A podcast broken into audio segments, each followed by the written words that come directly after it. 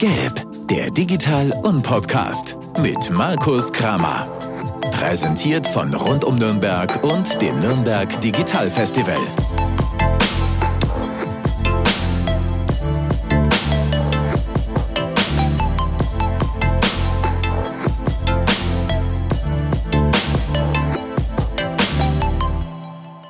Ich sage Servus und herzlich willkommen zu einer weiteren Ausgabe des Geld Podcast, eurem Podcast des Nürnberg Digital Festival. Wir wollen heute ein bisschen über Pharmazie sprechen, über darüber sprechen, wie sich Pharmazie im Zuge der Digitalisierung verändert gerade und anpasst und vielleicht auch, wie die Apotheke der Zukunft aussieht. Und dafür habe ich zwei Gäste heute bei mir im Podcast. Nina und Andreas von ABF sind hier. Hi, ihr zwei. Hallo. Hallo.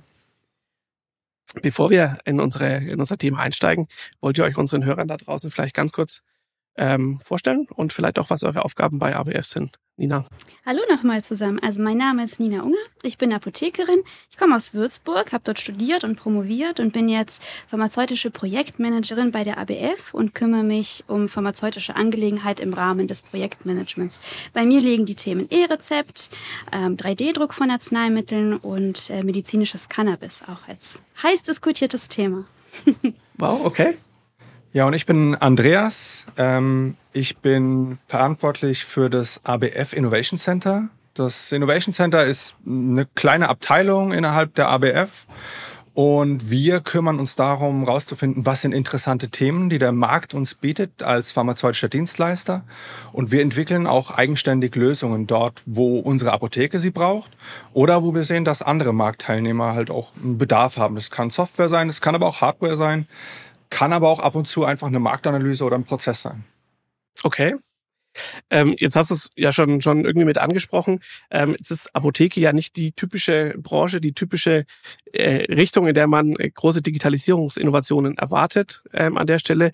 Wie kommt es denn dazu, dass ihr als ABF ein Innovation Center habt, euch mit ganz vielen Themen, aktuellen Themen beschäftigt und auch in der Richtung richtig stark und aktiv seid? Die ABF ist seit ihrer Gründung als erstmal kleine Apotheke kontinuierlich gewachsen und hat sich auch immer wieder neue Marktnischen gesucht. Und mittlerweile sind wir ein relativ großer Arbeitgeber in Fürth mit, ich glaube, 380 Mitarbeitenden, die wir aktuell haben. Okay. Ähm, Dazu gehören drei Unternehmen in der Firmengruppe und wir decken letztlich den ganzen Prozess ab über Großhandel, pharmazeutische Herstellung, ähm, Apotheken, die als Filialen ähm, auch Medikamente abgeben und auch wir machen auch unsere Logistik selbst tatsächlich. Das heißt, okay. wir haben eine eigene Flotte, teilweise mit E-Autos, ähm, aktuell hauptsächlich noch konventionell, weil wir auch sehr lange Strecken fahren. Und äh, in den letzten Jahren wurde es immer wichtiger, dass auch die Software bei uns funktioniert, dass die Prozesse stimmen. Das hat man sich ähnlich vorzustellen wie in einem Industrieunternehmen. Nur, dass es bei dem pharmazeutischen Bereich nicht unbedingt immer die Softwareprodukte gibt, die man braucht als größere Apotheke. Ich sage immer, wir sind sowas wie eine Apotheke auf Steroiden für Leute, die ähm, sowas noch nie gehört haben. Genau. Und deswegen suchen wir eigenständig nach Lösungen ähm, schauen auch, was wir vielleicht aus anderen Branchen uns so ein bisschen übertragen können. Und entwickelt die Lösung dann auch selber oder passt die an für euch? Passen sie an okay. oder entwickeln sie selbst, okay. beziehungsweise suchen uns auch äh, Dienstleister, die mit uns diese Lösungen entwickeln wollen. Okay. Cool. Jetzt ist das Thema, was vielleicht noch in einigen Köpfen von unseren Hörern da draußen relativ präsent ist, ist das Thema E-Rezept. Vielleicht für alle, die da täglich jetzt nicht so in äh, Kontakt sind oder da was damit zu tun haben, wie ihr beide, wo stehen wir denn an der Stelle und äh, oder was ist da so gerade Status quo? Also das E-Rezept ist es äh, ganz interessant. Wir haben jetzt vor kurzem die Testphase mit 30.000 eingelösten E-Rezepten erreicht. Das war von der Gematik vorgegeben, bevor es dann zum bundesweiten Rollout kommen soll. Ähm, letztens war ein E-Rezept-Summit und die neuesten Entwicklungen sehen so aus, dass ab September in zwei Bundesländern das E-Rezept verpflichtend eingeführt wird. Ist Bayern dabei? Bayern ist nicht dabei. Okay. Es war ursprünglich dabei, aber es ist nicht, dass eher im Norden, Niedersachsen, Schleswig-Holstein äh, okay. sind es. Ähm, jetzt ist aber folgendes äh, Problem. Die Apotheken sind schon laut offiziellen Aussagen E-Rezept ready. Das Problem liegt eher bei den Ärzten, dass es bei ihnen der Software häufig ähm, zu Fehlern kommt und die Ausstellung dann sozusagen mit Schwierigkeiten verbunden ist, mit Mehraufwand verbunden ist und die dann doch lieber zum alten rosa Rezept greifen. greifen. Okay. Genau. Das heißt, funktional äh, gibt es ein Konstrukt, was jetzt verprobt und getestet wurde und was jetzt äh, eingeführt wird in einzelnen Bundesländern. Okay. Und aber ihr sagtet, die Apotheken sind eigentlich E-Rezept ready. Genau, also muss man Teilen. sich so vorstellen, okay. es gibt sehr viele ähm, Dienstleister, die die Software machen und äh, bei den Apotheken ist die Zahl überschaubarer. Sie ist nicht klein, aber sie ist überschaubarer als bei den Ärzten und dort hängen sie noch ein bisschen hinterher. Das heißt, die meisten Apotheken haben die Umstellung schon vollzogen und wären somit bereit, wenn irgendjemand mit einem E-Rezept käme, die können das einscannen, abrechnen, einreichen. Jetzt liegt es an den Ärzten, das auch durchzuziehen. Das heißt, es geht auf Apothekenseite parallel, der klassische konventionelle Weg und der E-Rezeptweg, okay?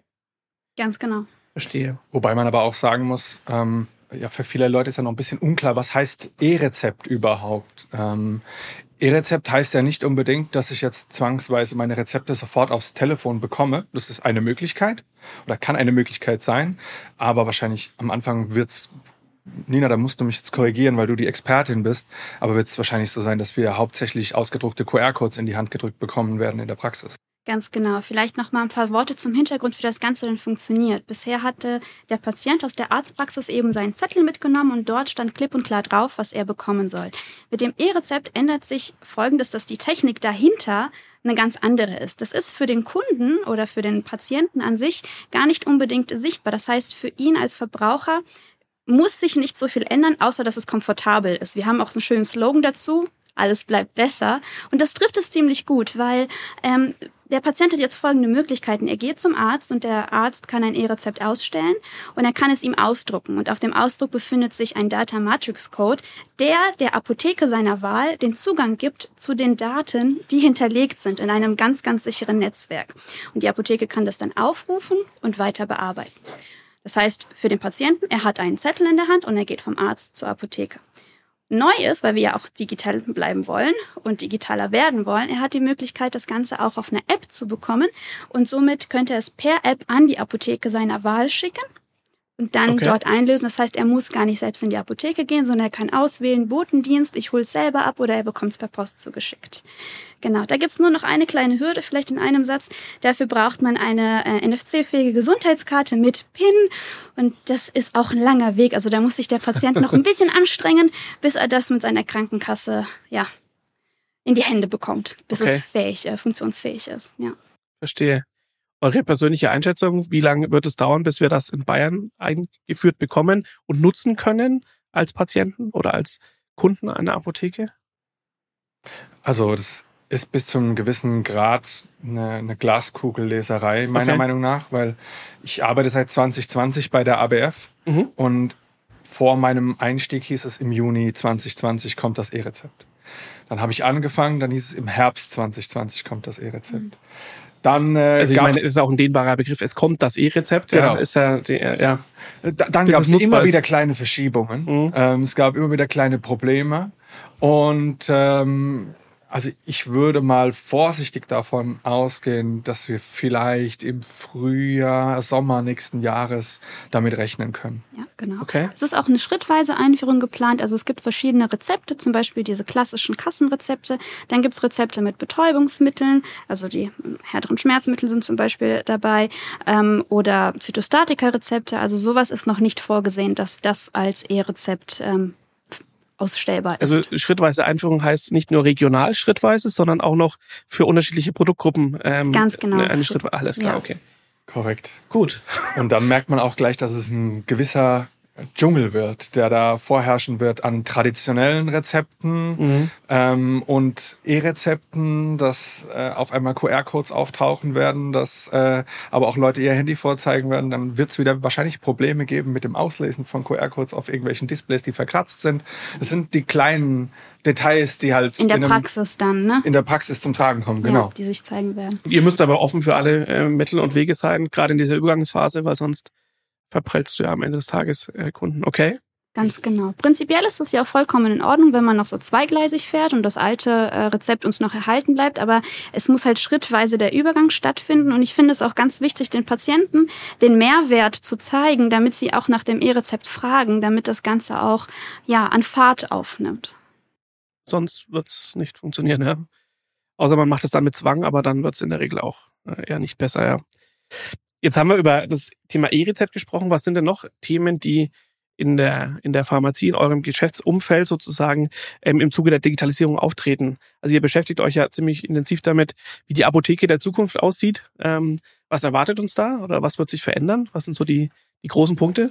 Ich glaube tatsächlich, eine Sache, die sehr interessant werden wird für das gesamte Gesundheitswesen und wo auch die Apotheke partizipieren, vielleicht auch profitieren kann, ähm, ist die E-Patientenakte.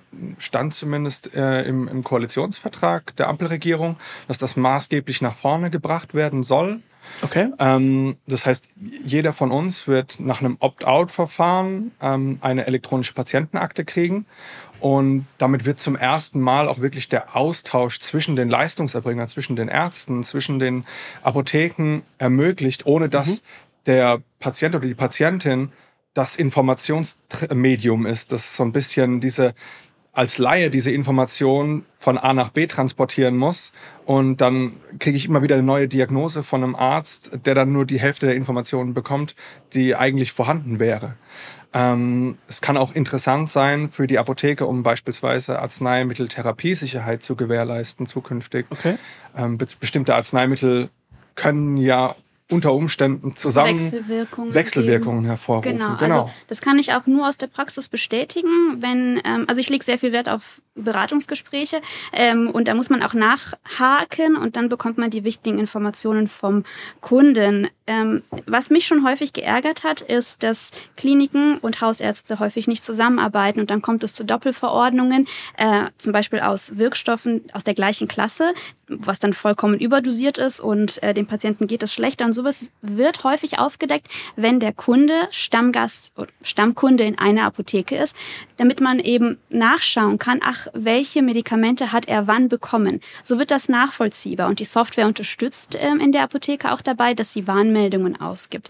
Funktioniert aber nur, sorry, wenn ich dich unterbreche, wenn der äh, Kunde oder Patient immer in der gleichen Apotheke Ganz genau. oder einer Kette zugehörigen Apotheke kauft, weil sonst hat man ja durch die Diversität genau. ja keine auch Chance. Noch, ja. Auch noch eine andere Sache, wenn man, wenn man ähm, ja, Kunden befragt, was für Arzneimittel nehmen sie denn, dann werden so gängige ähm, sagen wir mal, Beta-Blocker und äh, Antidiabetika aufgezählt. Und pflanzliche Arzneimittel werden häufig nicht aufgezählt, weil man sagt, ach, das ist ja nur pflanzlich.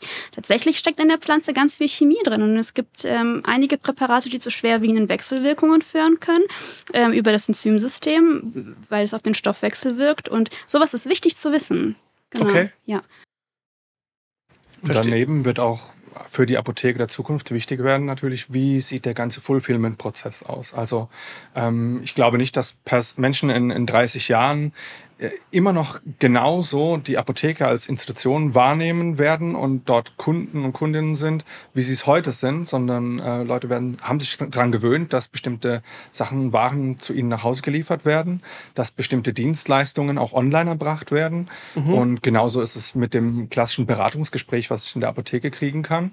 Mhm. Ähm, auch das sehen wir jetzt aktuell schon. Telepharmazeutische Dienstleistungen nehmen zu. Ähm, auch Lieferungen nach Hause werden immer mehr zum Standard. Die Leute haben sich auch während der Corona-Pandemie daran gewöhnt. In den USA beispielsweise haben die großen pharmazeutischen Ketten ausprobiert, wie Drohnenlieferungen funktionieren könnten, gerade in Seniorenheimen, wo die Leute mhm. noch ein bisschen immobiler sind. Mhm. Ähm, und haben da große Erfolge erzielt. Das ist in Deutschland nicht so leicht möglich mit den Luftraumbeschränkungen, aber ähm, das kann gerade für Notlieferungen auch interessant werden. Okay also Stichwort Telepharmazie heißt ja, dass ähm, die äh, ja im, im durch den E-Commerce die die Kunden gewohnt sind sozusagen nicht mehr vor die Tür gehen zu müssen. Aber wie kriegt man dann in so einen klassischen E-Commerce und Versand und Logistikprozess eine Beratung unter oder wie was sind da so die Ansätze oder die Möglichkeiten? Also da gibt's viele Wege, ähm, ganz klassisch und ganz einfach, auch sagen wir für die ältere äh, Generation ist der Telefonanruf. Also okay. das ist gang und gäbe gewesen, jetzt aus meiner Erfahrung, das wirklich ausführliche Beratung am Telefon durchgeführt. Gerade in der Corona-Pandemie, ähm, als die Leute nicht aus dem Haus konnten und äh, bei uns als Stammkunde angerufen haben und haben dann für ihre Symptome ähm, das entsprechende Mittel bekommen. Wir haben uns um alles gekümmert. Wir haben uns um die Rezeptanforderungen gekümmert, dass alles da war und dann die Rezepte okay. äh, sozusagen bei uns eingelöst und mhm. äh, das Medikament verschickt, sodass ähm, ja, wir auch den Personenansturm in der Offizin reduzieren konnten. Okay. Also es ist Wow. alles möglich, es ist auch gesetzlich äh, möglich, das ist keine Selbstverständlichkeit, dass eben diese telefonische Beratung äh, zulässig ist. Okay. In der Apotheke, im Rahmen der Apotheke, ja. Okay. Gibt es auch schon andere äh, Ansätze, sowas mit äh, per Videotelefonie zum Beispiel zu machen? Ähm, ja, per Smartphone? Ja, die gibt es Okay. und je nachdem, wie, ähm, sagen wir mal, wie offen eine Apotheke ist in, in diesem Bereich, je mehr sie da anbietet, möglich ist es, zulässig ist es. Andere Länder haben uns da auch schon weit was voraus und bieten das an. Frankreich zum Beispiel hat sogar gesetzlich verankert ein Paket bekommen, da werden die Apotheken mit finanziellen Mitteln unterstützt, dass sie sich die technische Ausstattung ähm, auch leisten können und äh, da auch jährlich bezuschusst werden, eben für Telepharmazie, per Videochat zum Beispiel. Okay. Gibt es sowas in Deutschland auch irgendwie Vorstöße, Ansätze? Also tatsächlich ist es jetzt auch so, dass äh, ein Vergütungsmodell äh, angedacht ist für ähm, Tele äh, Videoberatungen, Teleberatung, okay. Teleberatungen. Und ähm, auch wir nehmen das schon als ABF wahr. Also gerade unsere, einer unserer Kern ähm, ja, äh, sind aus dem Bereich der Onkologie, also sind Krebspatientinnen. Und äh, die können sich von uns, äh, von speziell geschulten Fachkräften beraten lassen, ähm, weil häufig in der Krebstherapie halt auch Fragen auftauchen, die man dann erst daheim bekommt. Man kennt es, man war beim Arzt, ähm, die Informationen rauschen an einem vorbei und dann sitzt man daheim und hat nur die Hälfte verstanden. Ist ja auch Ähm, emotional auch meistens dann nicht ganz so die einfache Situation für viele. Ja. Genau, richtig. Ja. Und man hat auch Fragen, die vielleicht auch über diesen, diese Diagnosebefund Mhm. hinausgehen. Wie ernähre ich mich? Ähm, welche Arten von Sport sind jetzt überhaupt möglich? Welche Und- Hautpflege. Genau, Hautpflege, ja, richtig, Mhm. richtig. Und das sind Themen, ähm, bei denen kann man sich an uns wenden und muss auch kein Geld dafür bezahlen oder so, sondern Mhm. da stehen halt wirklich ApothekerInnen, ähm, PTAs etc. stehen bereit, um so Fragen von unserer Seite aus auch zu beantworten. Okay. Jetzt haben wir, also Logistik ist irgendwie so ein bisschen mein, mein Thema. Ähm, jetzt würde mich mal interessieren, wie ist denn so die Aufteilung bei euch von, von Kunden oder Patienten, die bei euch oder über euch äh, pharmazeutische ja, Medikamente beziehen? Wie ist der Anteil von den Leuten, die das tatsächlich in der Apotheke abholen und denen, die das sich liefern lassen oder die, ich weiß nicht, was es noch für Distributionswege gibt, sozusagen, wie das Medikament zum Patienten kommt? Aber wie ist da Status quo, so der, der, der ungefähre Anteil? Also eine, eine ungefähre Hausnummer zu nennen, da tue ich mich jetzt ein bisschen schwer. Tatsächlich die meisten Lieferungen, die wir aktuell noch durchführen, Okay. die gehen dann an Kliniken, an Okay. Heime etc. Okay. Ähm, was wir natürlich auch machen, ist, ist ein klassischer Botendienst. Aber die meisten Leute, also ein Großteil, wenn, wenn mich jemand nach einer Zahl fragen würde, würde ich sagen, die ist größer 80 Prozent. Ähm, die kommen bei uns in die Die Filiale. bevorzugen den klassischen Weg. Ja, ja, genau. Okay. Ja. Also Apotheke hat auch tatsächlich immer noch so eine persönliche Komponente. Also das mag vielleicht veraltet klingen, aber es ist tatsächlich so, viele kommen auch dahin wegen dem Gespräch, wegen der Beratung, wegen der Atmosphäre oder weil sie die eine oder andere Mitarbeiterin besonders schätzen. Und Okay. äh, ja, das ist halt nicht zu vergleichen mit einer Drogerie oder anderen ähm, Geschäften, wo man Gesundheitsartikel kaufen kann, sage ich jetzt mal so. Ähm, das ist was Besonderes. Und ähm, ich muss auch leider sagen, hat die Apotheke daraus oder die Apotheken daraus nicht so viel gemacht. Da steckt mehr Potenzial drin. Das ist richtig. Ähm, wir haben aber auch bei der Langen Nacht der Wissenschaften haben wir eine Befragung gemacht und haben mal äh, versucht herauszufinden, ähm, wenn die Leute Wünsch dir was spielen könnten, ähm, wie würden sie sich denn das Ganze so vorstellen? Damit auch einen ähm, Blick in die Zukunft so ein bisschen wagen. Genau, ja. genau. Und ähm, da gibt's ja neben der Lieferung und der Abholung vor Ort in der Filiale gibt's ja auch noch die Möglichkeit, das bieten manche Apotheken an, Abholautomaten aufzustellen. Das heißt, da kann man sich dann 24 Stunden, sieben Tage die Woche ähm, seine Medikamente entnehmen mit einer PIN-Code zum Beispiel oder mit einem QR-Code. Und ähm, tatsächlich war es da so, dass ungefähr die Hälfte äh, der Befragten hat angegeben, dass sie in die Apotheke vor Ort noch gehen würden und den Abholautomaten beziehungsweise die Lieferung, das hat sich dann so gleichmäßig bei ungefähr 25 Prozent ein, eingependelt. Mhm. Ähm, hat aber auch so ein bisschen äh, das Bias, dass da Leute sind bei der langen Nacht der Wissenschaften, Die wahrscheinlich digital affin sind. die digital affin Ja. sind, die Innovationen schätzen. sind, ja. Genau, Mhm. also ich glaube, wie gesagt, der Anteil von den Leuten, die fortgehen wollen, ist deutlich höher. Aber auch der Tatsache geschuldet, dass die Leute nicht wissen, wenn ich die Medikamente geliefert bekomme, kann ich auch trotzdem noch die Beratung bekommen. Mhm. Es ist bei vielen dann auch erst im Gespräch aufgetaucht, diese Information. Okay, verstehe. Ist wahrscheinlich auch eine ganz, ganz klassische Generationenfrage, weil die ähm, jüngeren Generationen mit Sicherheit sich da äh, die, den den innovativeren Distributionsverfahren äh, eher rantrauen, als das jetzt vielleicht jemand ist, der schon kein Digital Native mehr ist. Ja. Genau. Ja, genau. okay. Ich denke auch, wenn sich die Telemedizin weiter durchsetzen wird, also es gibt's ja schon, und, ähm, auch die äh, Ärzte sind ja auch im strengen, äh, im engen Austausch, wie das Ganze vergütet werden soll und Kassenleistung ja oder nein. Und wenn das weiter ähm, ausgebaut wird, dann kann die Telepharmazie da auf jeden Fall auch mithalten. Okay.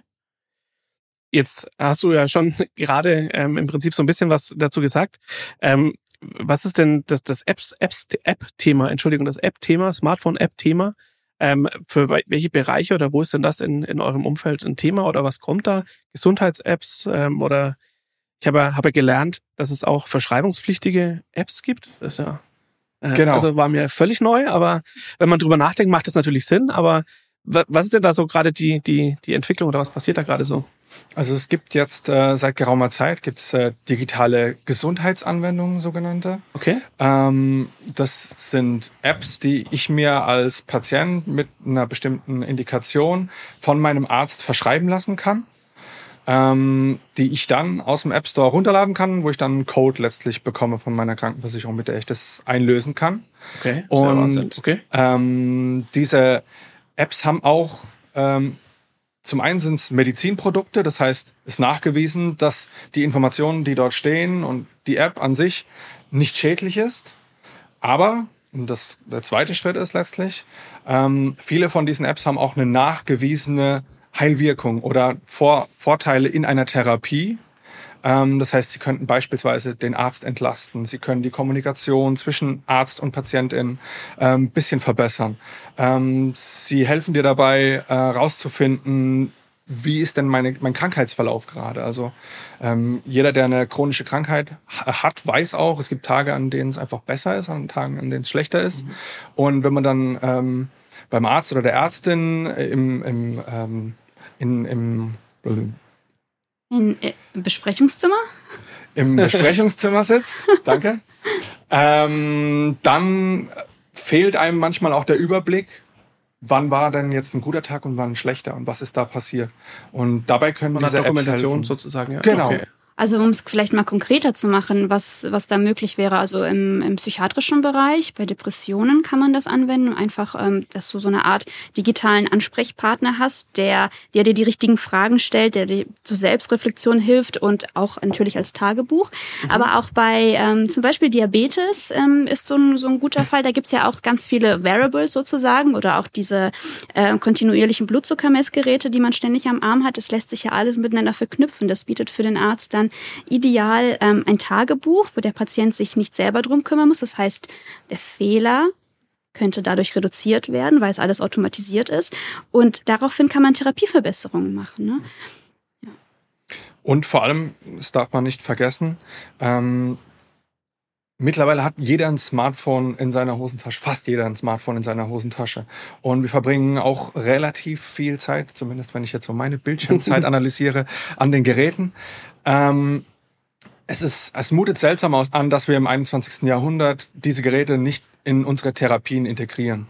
Ähm, weil die helfen letztlich dabei, strukturiert Informationen aufzunehmen und aber auch wahrheitsgemäße Informationen auszugeben. Also jeder kennt, glaube ich, die, die Formulierung, ja, hast du wieder Dr. Google gefragt. Mhm. Ähm, das heißt, wenn ich selbst google, dann kriege ich so viele falsche Informationen auch bezüglich Krankheiten. Stichwort Gesundheitskompetenz. Ne? Genau. Also wie kompetent ist jemand, sich die richtigen Informationen aus dem Netz zu ziehen, der nicht aus dem Gesundheitswesen kommt? Mhm. Also das ist schon eine Herausforderung. Richtig, richtig. Und ähm, neben den DIGA gibt es natürlich auch also gibt es einen Blumenstrauß an Apps, Gesundheits-Apps, die wir heute schon äh, nutzen, also da zählt beispielsweise auch schon die Apple Health App ja, dazu. Genau. Ähm, okay. Und hier haben wir auch so ein bisschen versucht rauszufinden, würden ähm, die unterschiedlichen Kundinnen von uns äh, uns auch zutrauen, dass wir sie hier beraten, haben wir auch mal abgefragt bei der Langen Nacht der Wissenschaften. Und da war das Ergebnis zumindest für mich jetzt ein bisschen ernüchternder, weil da hat die Hälfte gesagt, so, hm, also von der Apotheke will ich da eigentlich nicht beraten werden, wenn es so um Apps geht. Okay. Was ein bisschen schade ist, weil ich glaube auch. Ähm, es gibt ja dann keinen Punkt mehr, an dem der Patient irgendwo Beratung erfahren könnte. Natürlich noch beim, beim, beim Arzt. Beim Arzt, richtig, ja, wenn das verschrieben wird sozusagen. Aber, aber da ist die Zeit deutlich begrenzter als in der Apotheke. Mhm. Ja. Genau. Okay. Und die Frage ist halt auch, ähm, wenn ein Arzt oder eine Ärztin keine Informationen zu einer bestimmten App hat, ähm, die ihr auch oder ihm geliefert werden, ähm, von den Herstellern, ist man dann bereit, sich nach einem Zwölf-Stunden-Tag in der Praxis selbst zu informieren, was für mhm. unterschiedliche Apps es noch gibt. Weiß ich nicht, weiß ich nicht. Und auch unsere Befragungen bei, ähm, bei unseren äh, Ärzten, Ärztinnen haben gezeigt, so, die wissen auch noch sehr wenig über diese digitalen Gesundheitsanwendungen. Okay. Ich finde auch, wenn ich jetzt so an den Nachwuchs denke, weil ich war äh, noch bis ähm, letztes Jahr habe ich an der PTA-Schule unterrichtet und dort ist der Nachwuchs und sie sind ja digital affin. Also die Schüler sind auch auf Zack und wenn, äh, wenn sie dieses Feuer haben und dieses Interesse für digitale Gesundheitsanwendungen, dann sind das doch auch genau die richtigen, die es weitergeben wollen, weil sie auch damit aufgewachsen sind. Genau. Und bietet natürlich für euch als, als Apotheke oder als Apotheken auch ganz neue Geschäftsmodelle. Also das sind ja Themen, ähm, wo man äh, an ganz vielen Punkten, glaube ich, reingehen kann und auch so ein bisschen Kundenbeziehungsmanagement betreiben kann. Ne? Ja, selbstverständlich. Also da bin ich auch schon über die unterschiedlichsten Geschäftsmodelle gestolpert, auch von okay. externen Partnern schon, wo es dann darum geht, halt bestimmte ja, Affiliate-Provisionen zu bekommen, dafür, dass man dann halt ähm, Apps in einem bestimmten Indikationsfeld ähm, bei der Beratung vielleicht anpreist. Aber ich muss sagen, da gibt es halt auch noch eine große Intransparenz im Markt. Ähm, auch gerade wenn man jetzt von den digitalen Gesundheitsanwendungen weggeht, hin zu kostenpflichtigen Apps im App Store, die eben keine Qualitätsprüfung übernommen haben, ist schwer herauszufinden, wie gut die wirklich sind. Verstehe, verstehe. Ähm, unfassbar spannendes Gespräch. Wir müssen gucken, dass wir ein bisschen ähm, die Kurve zurück zum, zum Festival kriegen. Ja. Ähm, jetzt seid ihr, ihr sitzt in Fürth und äh, seid im, im Digitalfestival auch relativ stark aktiv mit, mit drei Veranstaltungen. Was gibt's von euch? Was? Also wir haben, äh, wie du es gerade gesagt hast, drei Veranstaltungen. Ähm, das Ganze fängt am Freitag, den 8.7. an. Da reden wir auch so ein bisschen über das Thema, worüber wir jetzt uns ausgetauscht haben, das heißt Apotheke der Zukunft. Ähm, da wird es äh, von unserem leitenden Apotheker, dem Christian Wunderlich, so eine kleine Keynote oder Impulsvortrag geben. Und cool. dann wollen wir co-kreieren mit Leuten, die daran interessiert sind, vielleicht auch so ähm, ihre Ideen, ihre Anforderungen mit äh, an uns zu geben und würden mit den unterschiedlichen äh, Leuten in so einem Workshop-Format zusammen online arbeiten. Okay.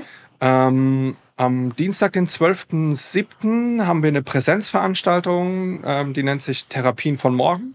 Wie wird die digitale Patientenbetreuung sein? Das äh, wird mit Partnern sein auch. Okay. Also zwei Anbieter von digitalen Gesundheitsanwendungen werden dabei sein. Und wir werden auch darüber informieren, was es mit dem E-Rezept auf sich hat. Mhm. Ähm, wer mich kennenlernen will, ich werde auch da sein und das Ganze moderieren und auch eine kleine Fragerunde ähm, danach so ein bisschen versuchen zu moderieren. Und am Mittwoch, den 13.07., haben wir das Thema Onboarding von morgen. Ähm, auch wieder als digitale Veranstaltung online. Und Bezogen auf Pharmazie wahrscheinlich. Genau, okay. also wir haben jetzt uns erstmal genommen als pharmazeutischer mhm. Dienstleister und haben versucht, mit Virtual Reality unsere Produktionsumgebung nachzubauen in den letzten eineinhalb Jahren. Wow. Okay. Äh, was uns, glaube ich, auch ganz gut gelungen ist. Und das wollen wir jetzt einsetzen, damit äh, unsere MitarbeiterInnen ähm, weniger Fehler machen, eine bessere Qualität haben und auch der Start in den Job ein bisschen einfacher ist. Mhm. Ähm, und da wird der Ruben Hanke wird vorstellen, wie diese Entwicklung gelaufen ist. Und unser Produktionsleiter wird auch mal unsere Herausforderungen dabei vorstellen und wie unsere Produktion aussieht. Also so ein bisschen eine, eine gläserne Produktion an dem Tag. Ähm, alles als Online-Format und wir suchen äh, Interessierte aus den Bereichen Virtual Reality oder auch ähm, aus, der, aus Personalabteilungen, die sagen, da wollen wir mal mit euch über Onboarding reden. Wow, okay. Also breites Spektrum, alles Genau. Hört sich hochinnovativ an und ähm, genau, Anmeldung über die Website des Nürnberg Digital Festivals, wie mit allen anderen, bei allen anderen Veranstaltungen an der Stelle auch. Genau, genau. Cool. Es gibt noch ein paar Plätze, also wir würden uns immer über äh, Besucher und Besucherinnen freuen. Sehr cool. wir verstehen uns ja als, als Um-Podcast oder als Community-Podcast und deswegen äh, sind wir bemüht oder darf ich auch in jedem, in jeder Podcast-Folge meinen Gästen Fragen aus der Community stellen, die wir vorher über Social eingesammelt haben. Ich sage auch diesmal nicht, wer die Frage gestellt hat, aber stellt sie euch dennoch und würde äh, euch bitten, äh, da entsprechend kurz zu antworten. Genau, erste Frage. Wie sieht euer Konzept, also euer Konzept im Sinne von ABF, ähm, der Apotheke der Zukunft aus? Wir haben gerade schon drüber gesprochen, aber vielleicht, was sind so konkrete Meilensteine oder Bausteine, die ihr für die nächste Zukunft an der Stelle auf der Roadmap habt? Also auf jeden Fall Multichannel-Kommunikation. Okay. Äh, das heißt, ähm, sowohl vor Ort als auch am Telefon als auch online mit unseren Kunden und Kundinnen ähm, kommunizieren. Ähm, wir wollen auch online jederzeit ja, ein breites Spektrum an Dienstleistungen anbieten, die über das reine Liefern von Medikamenten hinausgehen Mhm. und letztlich auch so schnell es geht Fulfillment liefern. Das heißt, eigentlich Same-Day-Delivery ist für uns jetzt schon der Status quo. Wir würden da schon gerne in wirklich Stundenfenster reingehen. Okay. Ähm, und auch diese Informationen, wann kommt meine Lieferung, transparent an unsere Kunden weiterliefern. Okay. Cool.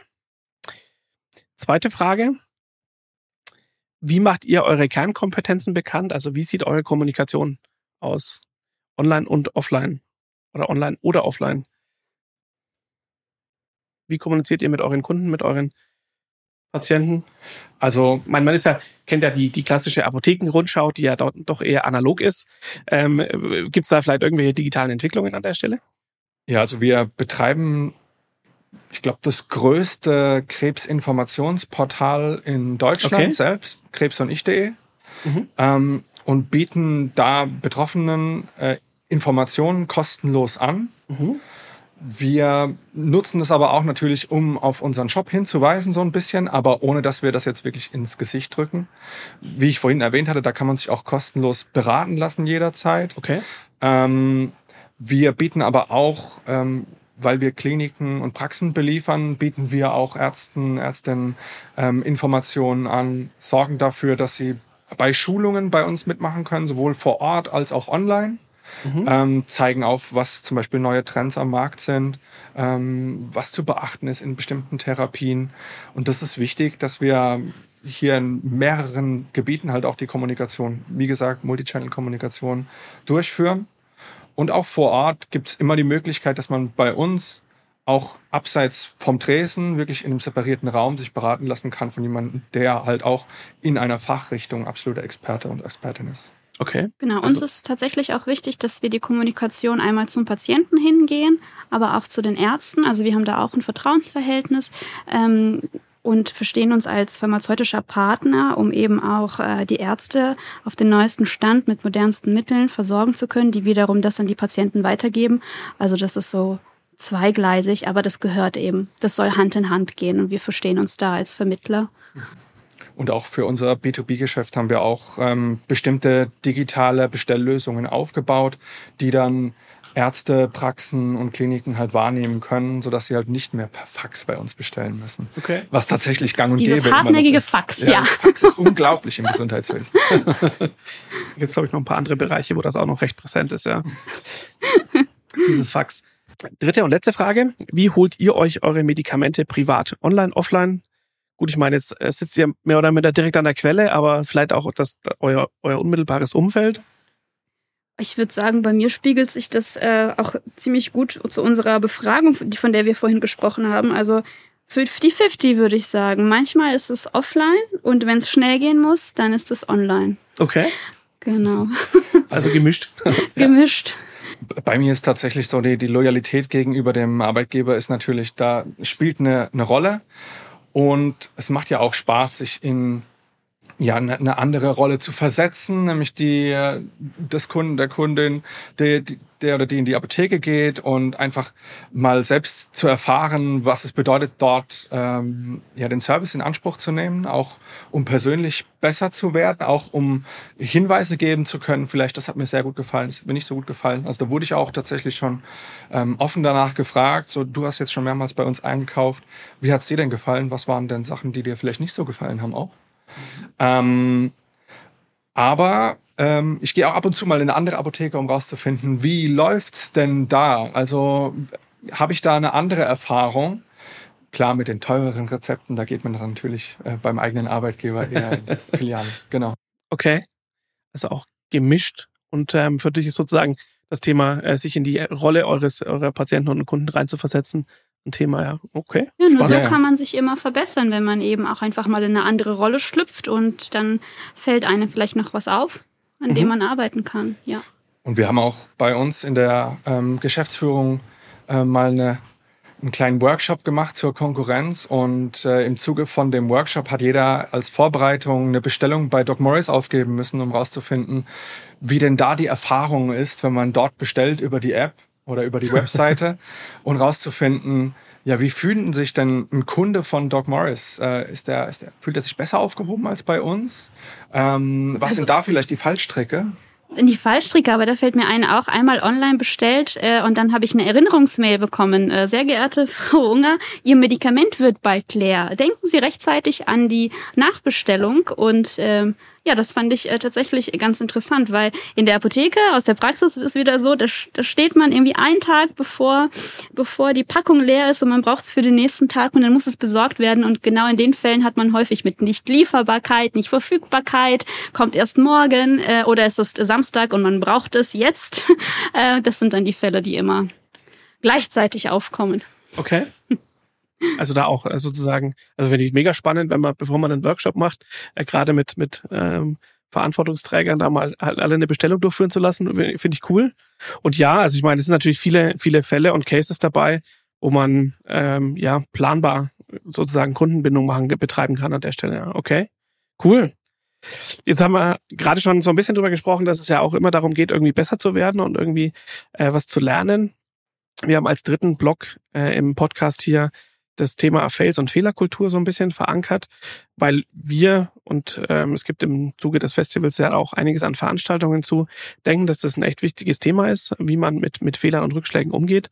Ähm, das heißt, ich frage meine Gäste zum Schluss des Podcasts immer, ob es denn irgendwas in Bezug auf das berufliche Wirken natürlich gibt, ähm, wo man irgendeinem Irrglauben aufgesessen ist, einen Fehler gemacht hat ähm, und vor allem aber auch, was daraus gelernt werden, gelernt werden konnte oder ihr daraus lernen konntet.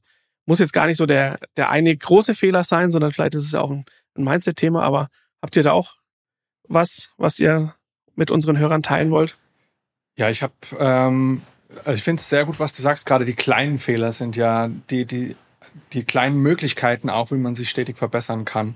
Und ähm, ich habe vorhin Krebs und ich angesprochen. Ähm, wir schauen natürlich auch immer. Vielleicht ganz kurz, Krebs und ich ist, ist die Portallösung, über die Genau. wir gerade gesprochen haben, genau, die Genau, ihr im richtig. Angebot habt und genau betreibt, ja. Und da haben wir auch, ähm, fahren wir eine ständige Analyse über Google Analytics. Wie viele Besucher haben wir auf der jeweiligen Seite, um rauszufinden, was sind vielleicht Themen, die besonders spannend sind, was sind Themen, die nicht so spannend sind. Und manchmal muss man auch ein, ein Herzensthema fallen lassen, weil man merkt, so, das haben wir jetzt zum zweiten, dritten Mal geschrieben. Ähm, aber da klickt einfach niemand drauf. Und dann weiß man, okay, ähm, vielleicht widme ich mich eher einem anderen Thema. Ähm, und es tut manchmal auch weh, äh, aber es ist halt so. Über den eigenen Schatten zu springen. sozusagen, Genau, richtig. Okay. Genau, richtig. Und äh, das ist genauso wie in der Produktionsumgebung auch. Da, wenn man Fehler sieht und erkennt, dann gilt es ja auch, den Fehler so ein bisschen transparent zu machen, damit man merken kann, hier kann ich mich verbessern.